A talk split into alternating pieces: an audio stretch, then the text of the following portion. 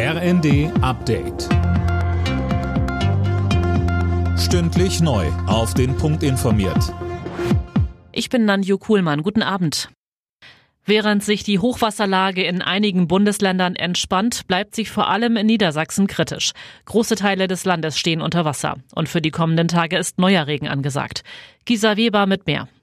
Niedersachsens Innenministerin Behrens geht im Deutschlandfunk davon aus, dass sich die Lage in manchen Regionen sogar noch einmal verschärfen wird.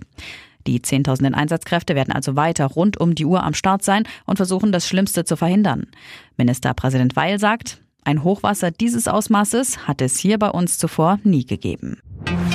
Die Ukraine hat nach den Worten ihres Präsidenten Zelensky eine der heftigsten Attacken mit Raketen und Drohnen durch Russland erlebt.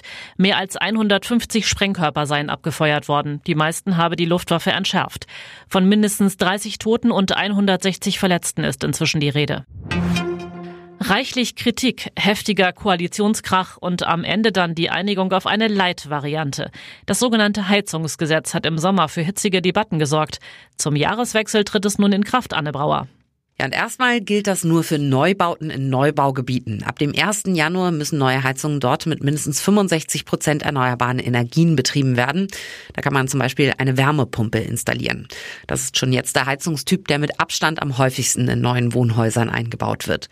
Für andere Gebäude gelten Übergangsregelungen. Und solange die Heizung funktioniert, kann man sie ohnehin weiter nutzen.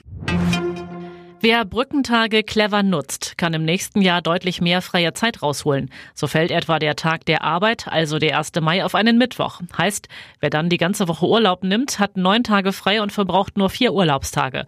Auch über Ostern sieht es gut aus. Alle Nachrichten auf rnd.de